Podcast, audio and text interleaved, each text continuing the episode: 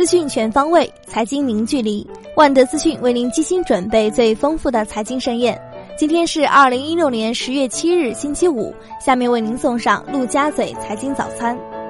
中国外交部长王毅表示，亚太自贸区可行性研究有望提交 APEC 会议，APEC 需要就自贸协定释放清晰信号。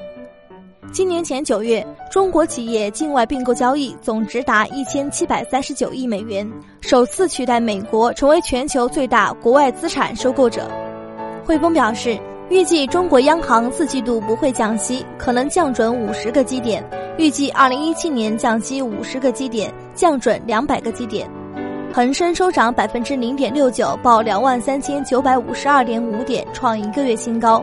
盘中一度突破两万四千点，中资石油股领涨蓝筹，中石油大涨逾百分之四。据《华尔街日报》报道，中国远洋与中国海运计划将十一处造船厂合并为一家实体，这将成为该行业在船只订单创纪录低点以来最大整合举措。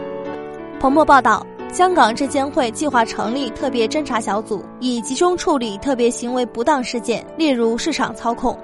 招商证券 H 股发售集资一百零六点九五亿港元，将于十日挂牌交易。基础投资者包括马化腾、复星、中国人寿、中国再保险等。中粮集团旗下中粮肉食通过港交所上市聆讯，计划集资三亿美元，若成功上市，将成为中粮旗下第十家上市公司。蚂蚁金服否认上市新闻消息，称目前并无明确上市时间表和计划，未来会慎重选择最佳上市地点。福州出台限购政策，三类居民家庭不得购买五城区一百四十四平方米以下商品房，五城区户籍首套房首付比例不低于百分之三十，二套房首付比例不低于百分之四十，非五城区户籍首套房首付比例不低于百分之四十。东莞出台限购措施，有两套及以上住房本市、非本市户籍家庭有一套住房但无法提供一年社保或个税证明，非本市户籍家庭暂停销售新建商品房；有两套及以上住房家庭暂停发放住房贷款。惠州出台调控楼市措施，预售商品房需取得预售许可证，不得开展垫资、零首付、众筹炒楼等业务。严禁中介自我融资、设立资金池等场外配资金融业务。武汉市房管局称，近期房价涨幅收窄，投机需求受到有效遏制。截至九月底，全市新建商品房可售面积环比增百分之一点九，结束连续十一个月下降。郑州市物价局对全市一百四十余家楼盘开展检查，十三家开发商因为未按规定明码标价，涉嫌价格欺诈，被处以九百四十六点四万元罚款。国家林业局透露，“十三五”期间，我国将重点组织实施林业种业、林业生态建设等十大林业科技工程。欧洲央行公布会议纪要称，保持大幅货币政策支持非常重要。若有必要、有能力且愿意动用所有工具，日本央行行长黑田东彦表示，不认为在执行 QE 计划时会买完日本国债，外汇储备的购买主要取决于政府。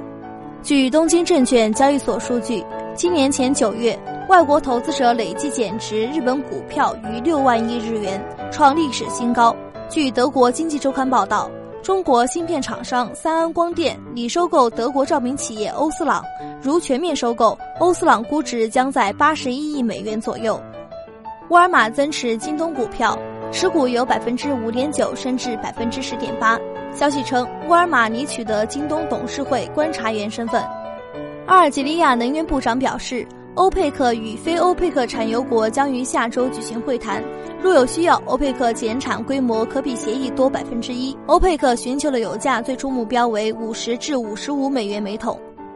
今年前九月，熊猫债券发行规模达一百一十八亿美元，首次超过点心债。渣打称，目前境内融资成本较境外低约一个百分点。RMF 副总裁张涛表示。人民币加入 SDR 货币篮子，将为中国继续推进货币和金融体系改革提供支持。在埃及央行宣布保持美元对埃镑官方汇率一比八点八八不变后，近期埃及黑市美元对埃镑汇率再创历史新高。今天的陆家嘴财经早餐就是这些，感谢您的收听，欢迎大家关注万德资讯的微信公众号，您可以用更少的时间了解更多的资讯。我们明天同一时间再见。